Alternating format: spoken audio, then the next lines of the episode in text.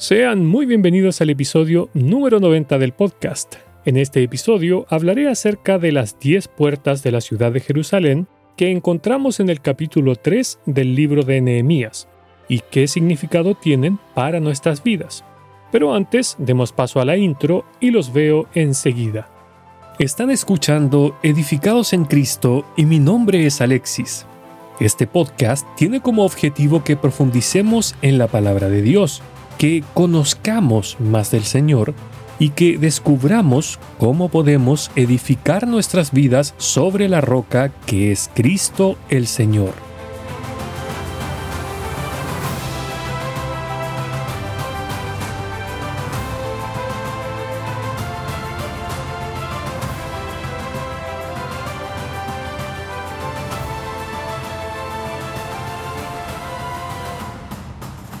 Antes de comenzar, quisiera disculparme, pues dije en el episodio 88 que sacaría un episodio semanal.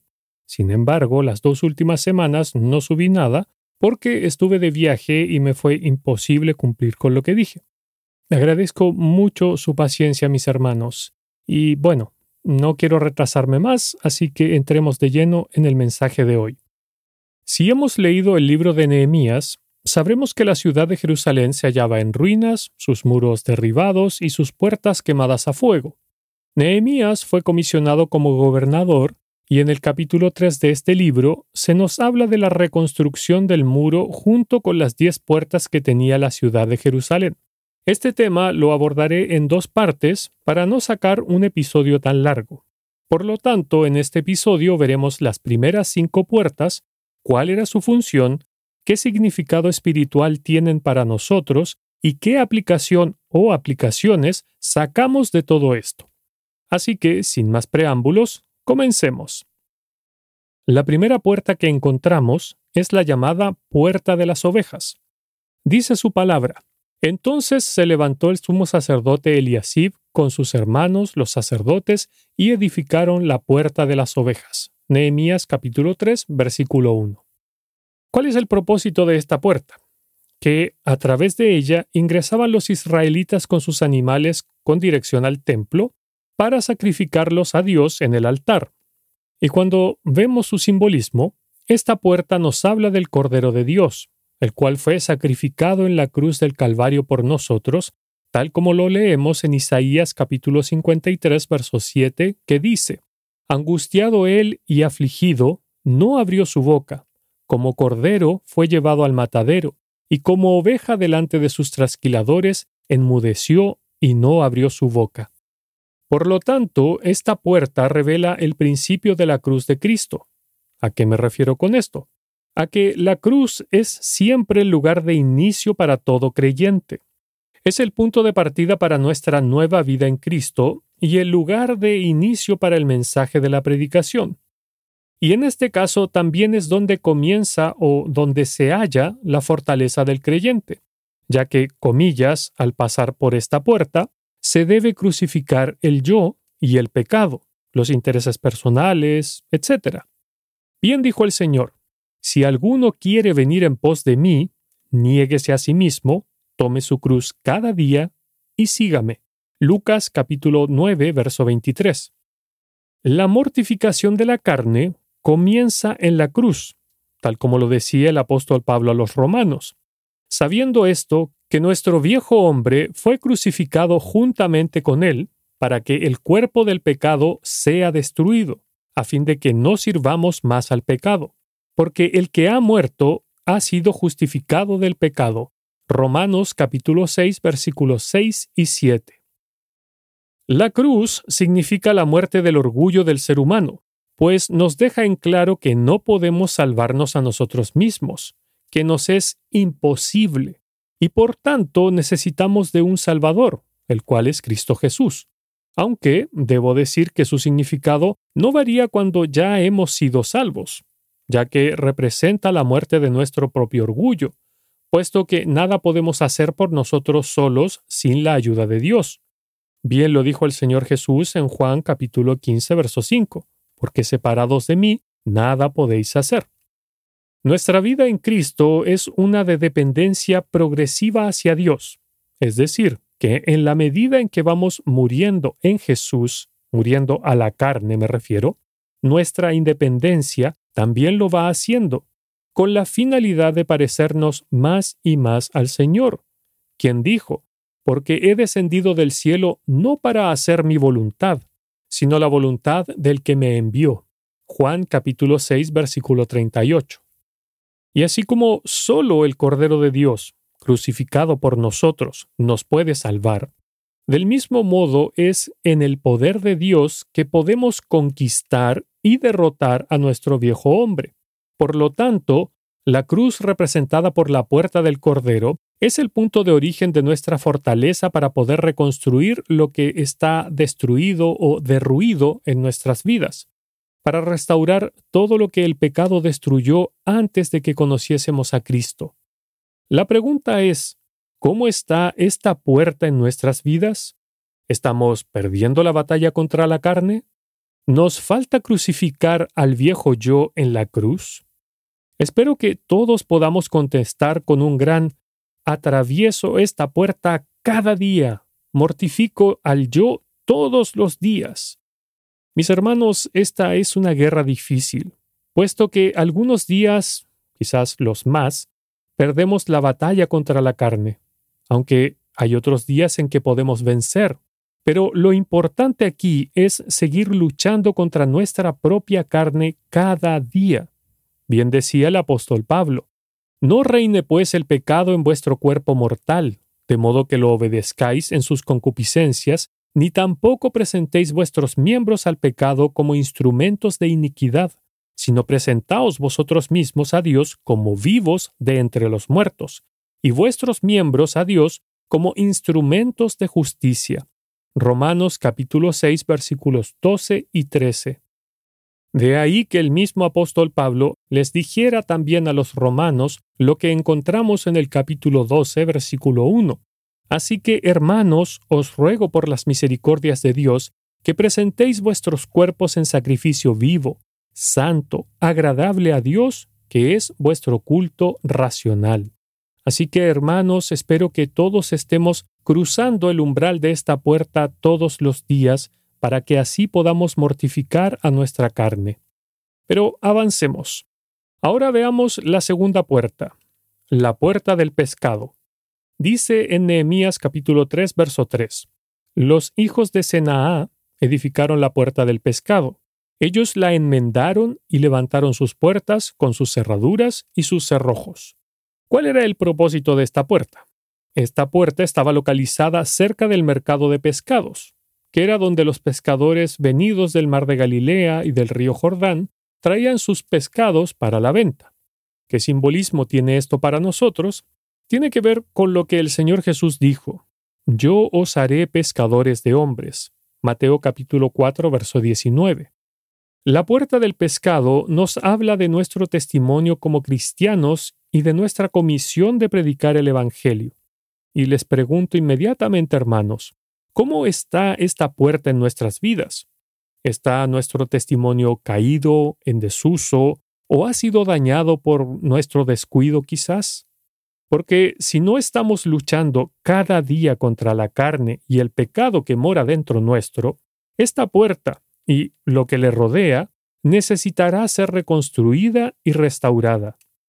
Mis hermanos, al igual que el cuerpo que se debilita sin comida y agua, nuestro nuevo hombre se debilita si no leemos la Biblia y oramos a diario.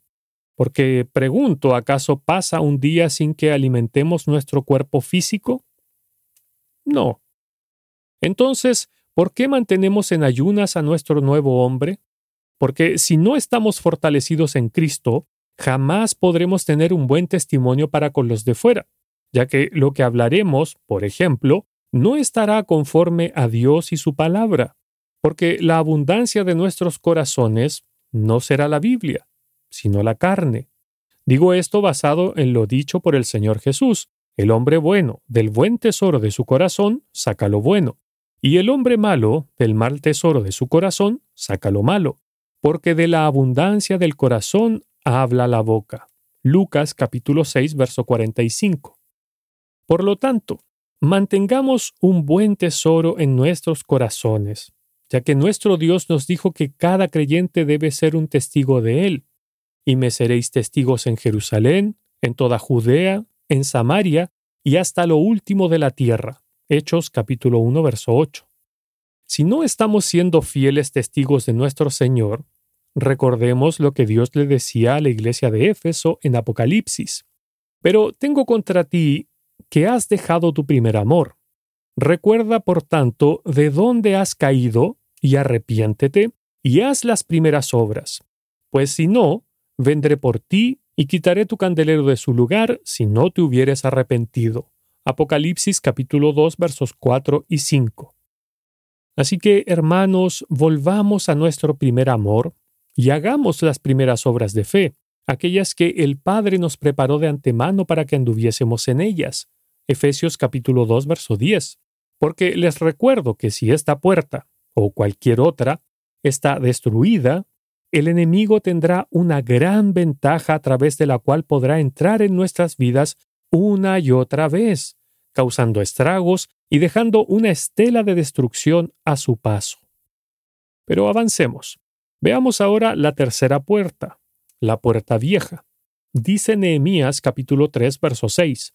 La puerta vieja fue restaurada por Joiada, hijo de Pasea, y Mesulam, hijo de Besodías. Ellos la enmendaron y levantaron sus puertas con sus cerraduras y cerrojos. ¿Qué propósito tenía esta puerta? Se dice que la puerta vieja era parte de la antigua ciudad de Salem, antes de convertirse en Jerusalén, cuando aquella ciudad era gobernada por Melquisedec. Génesis capítulo 14, verso 18. Ahora, ¿Qué simbolismo tiene esto para nuestras vidas? Bueno, esta puerta representa la verdad inalterable de Dios, tal como dice en Jeremías capítulo 6, verso 16. Así dijo Jehová, Paraos en los caminos y mirad y preguntad por las sendas antiguas, cuál sea el buen camino, y andad por él, y hallaréis descanso para vuestra alma. Mis hermanos, todas las promesas de Dios son verdad porque Él es la verdad. Juan 14, 6. Y Dios, al ser eterno, todas sus promesas también lo son. Esto significa que no cambian. Estas son las bases de nuestras vidas y de nuestra fe. Quizás para muchos de nosotros esta puerta está destruida y por lo tanto ya no descansamos sobre la verdad de Dios, sino que hemos sido engañados por alguna mentira del diablo. No hablo de mentiras evidentes como las doctrinas cerradas de estos tiempos, sino de aquellas mentiras sutiles, de esas que parecen verdad, de esas que le encantan al diablo. Porque Satanás tiene un arsenal interminable de mentiras que trata de hacernos creer con el fin de debilitarnos y entorpecer nuestro avance en la carrera espiritual. Les recuerdo, hermanos, que vivimos en días donde las, comillas, antiguas verdades han sido abandonadas, Mucha gente dice hoy que las antiguas verdades y los valores cristianos ya no son necesarios, mientras que otros dicen que ya no son válidos y otros que ya están obsoletos. Sin embargo, la verdad no deja de ser verdad porque pasa el tiempo. Por ejemplo, el sol siempre saldrá por el este. Y aunque el ser humano haga leyes que, comillas, justifiquen sus actos pecaminosos, estos no dejarán de ser pecados a los ojos de Dios. Recordemos que el Señor Jesús dijo, El cielo y la tierra pasarán, pero mis palabras no pasarán. Mateo capítulo 24, verso 35. Así que no importa que el mundo acepte las mentiras del diablo, nosotros como creyentes debemos seguir creyendo y practicando las verdades inalterables de Dios. No porque el mundo celebre el aborto como, comillas, libertad o comillas derechos de la mujer, nosotros seremos cómplices y estaremos de acuerdo con ellos. Bien dice su palabra, y no participéis de las obras infructuosas de las tinieblas, sino más bien reprendedlas. Efesios capítulo 5 versículo 11. Ahora, si hemos permitido que nuestro andar se saliera de la senda de la verdad, seremos presa fácil de nuestros enemigos, porque nuestros muros están en el suelo. Entonces, ¿Cómo reparamos esta puerta? Escudriñando las escrituras a diario para así no ser engañados. Necesitamos conocer la Biblia para que ya no seamos niños fluctuantes llevados por doquiera de todo viento de doctrina por estratagema de hombres que para engañar emplean con astucia las artimañas del error, sino que siguiendo la verdad en amor, crezcamos en todo en aquel que es la cabeza, esto es, Cristo. Efesios capítulo 4 versos 14 y 15. Recordando el mandamiento del Señor, mirad que nadie os engañe. Mateo capítulo 24 verso 4. La pregunta es, ¿leemos nuestras Biblias a diario? ¿Conocemos bien las verdades de Dios que se encuentran en ella? ¿O debido a nuestro desconocimiento de las mismas, somos fácilmente engañados? Por esta razón, mis amados hermanos, es fundamental que conozcamos lo que Dios nos dice en su palabra, ya que así podemos examinarlo todo y retener lo bueno, para que de esa forma podamos abstenernos de toda especie de mal, tal como dice en Primera de Tesalonicenses capítulo 5 versos 21 y 22, o siguiendo el ejemplo de los judíos de la sinagoga de la ciudad de Berea, relato que está en Hechos capítulo 17 versos 11 y 12. Pero sigamos avanzando. Veamos ahora la cuarta puerta, la llamada la puerta del valle. Dice en Nehemías capítulo 3 verso 13, La puerta del valle la restauró Hanún con los moradores de Sanoa. Ellos la reedificaron y levantaron sus puertas con sus cerraduras y sus cerrojos y mil codos del muro hasta la puerta del muladar. ¿Cuál era el propósito de esta puerta? Esta puerta estaba en dirección hacia el valle de Refaín, al oeste de Jerusalén. ¿Y qué simbolismo tiene para nosotros? Bueno, esta puerta representa la humildad que cada creyente debe aprender, tal como nos dijo el Señor. Y aprended de mí que soy manso y humilde de corazón, y hallaréis descanso para vuestras almas. Mateo capítulo 11 versículo 29. Recordemos que Dios resiste a los soberbios y da gracia a los humildes. Primera de Pedro capítulo 5 verso 5. Y cuando el orgullo domina nuestras vidas, nuestra puerta del valle necesita ser reparada.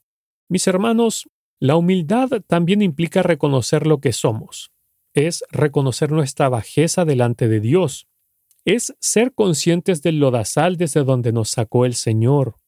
Porque no podemos olvidar que cada uno de nosotros, creyentes en Cristo, somos lo necio del mundo, lo débil, lo vil, lo menospreciado, lo que no es, conforme a lo que leemos en 1 de Corintios capítulo 1 versículos 27 y 28. Pero ¿por qué Dios nos dice esto? El versículo 29 de este mismo capítulo nos lo aclara, pues dice, a fin de que nadie se jacte en su presencia. Puede que usted o yo nos creamos mejor que tal o cual persona, porque eso es muy de la carne, y no faltará quien hoy mire con desprecio por ejemplo, a Vladimir Putin por lo que está haciendo en Ucrania. Pero ¿qué nos dice su palabra? Por lo cual eres inexcusable, oh hombre, quien quiera que seas tú que juzgas, pues en lo que juzgas a otro, te condenas a ti mismo, porque tú que juzgas, haces lo mismo. Romanos capítulo 2, versículo 1. Puede que usted diga, ok, pero yo no ando matando gente ni atacando a otros países. Le pregunto, ¿alguna vez ha llamado tonto a sus espaldas a otro hermano? Porque el Señor dijo, pero yo os digo que cualquiera que se enoje contra su hermano será culpable de juicio, y cualquiera que diga necio a su hermano será culpable ante el concilio, y cualquiera que le diga fatuo quedará expuesto al infierno de fuego. Mateo capítulo 5 verso 22. No pensemos, hermanos, que somos mejores o más buenos que tal o cual persona, porque eso se llama orgullo. Específicamente podríamos llamarlo orgullo farisaico. Así que tengamos cuidado con esto de creernos mejores que tal o cual. Pero ¿por qué les estoy diciendo todo esto? Porque todos somos culpables de la muerte de Cristo. Todos somos inmundos pecadores que fuimos redimidos por la sangre de Cristo. Y más encima somos lo peor de la sociedad, conforme a lo que mencionaba de Primera de Corintios. Así que todos estamos en las mismas condiciones delante de Dios. Ninguno es mejor que otro. La actitud dominante, mis hermanos, de esta época es la arrogancia y el orgullo, ya que la gente dice cosas como yo hago lo que se me dé la gana y nadie tiene derecho a decirme nada. Pero la actitud que Dios quiere de los suyos es una de humildad y dependencia a sus infinitos recursos, tal como vemos reflejados en nuestro Señor Jesús, porque Dios desea que seamos humildes de corazón, que, por ejemplo, recibamos la reprensión sin enojarnos, que no apuntemos a nadie, porque sabemos de hecho que somos lo peor de los pecadores, que consideramos a los demás como superiores a uno mismo.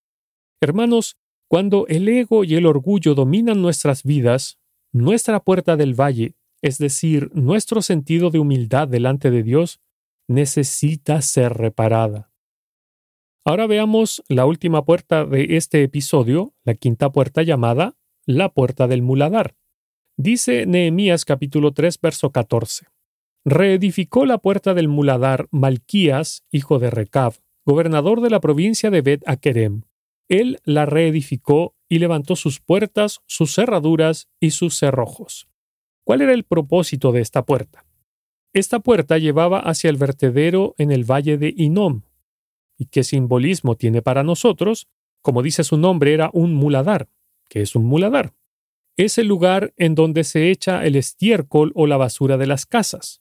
Por lo tanto, esta puerta conducía al vertedero de la ciudad, el cual se encontraba en el valle de Inom, que era donde se echaban los desperdicios, el estiércol de los humanos y el de los animales, además se quemaban los animales muertos y otros desechos, por lo cual salía humo de día y de noche.